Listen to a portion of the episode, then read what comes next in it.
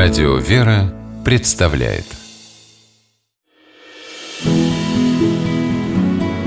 Имена, имена милосердие.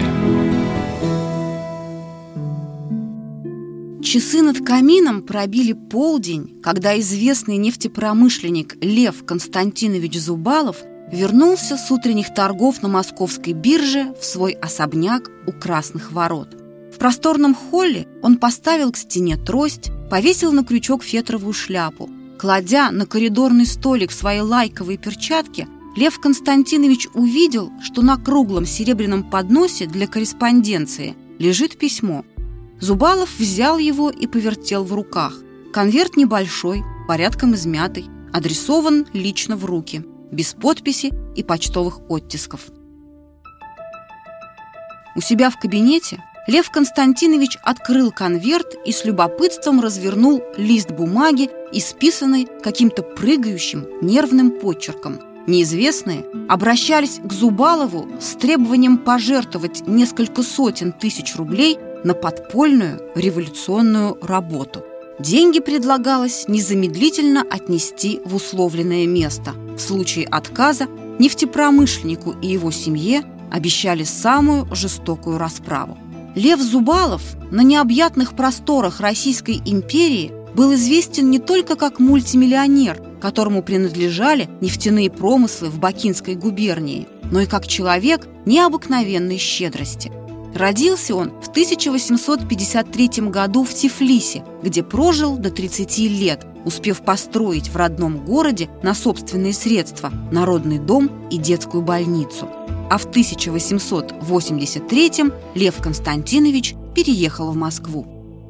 В Первопрестольной о нем очень скоро заговорили не только как об успешном коммерсанте, но и как о сострадательном, чутком и милосердном благотворителе. Зубалов с самого детства воспитывался в евангельском духе и Божью заповедь о любви к ближнему чтил превыше всего – он стал постоянным жертвователем общества помощи нуждающимся студентам Московского университета. Ежемесячно направлял по нескольку сотен рублей в каждое из 30 попечительств о бедных. Московский Красный Крест, Общество слепых детей, приюты, богадельни, больницы, гимназии и училища регулярно получали от Льва Константиновича финансовую поддержку. В своем загородном имении неподалеку от села Усово он учредил ежемесячные выплаты беднейшим крестьянам. Известно, например, что некоему крестьянину по фамилии Галкин он безвозмездно выдал 750 рублей на постройку новой избы. Заботился Лев Константинович и о сельской Спасской церкви, покупал иконы, серебряную и золотую утварь, оплачивал ремонтные работы – Попечение о храмах и монастырях глубоко верующий Зубалов считал своим долгом. В числе тех святых мест, куда Лев Константинович постоянно направлял щедрые пожертвования, были Трехсвятительская церковь на Кулишках, Покровский и Скорбящинский монастыри, Засимова пустынь, подмосковный князь Владимирский монастырь, Свято-Пантелеймоновский храм и Серафима-Дивеевская обитель в Нижегородской губернии. В 1914 году началась Первая мировая война. Лев Зубалов организовал два военных госпиталя в Москве и еще один в Звенигородском уезде.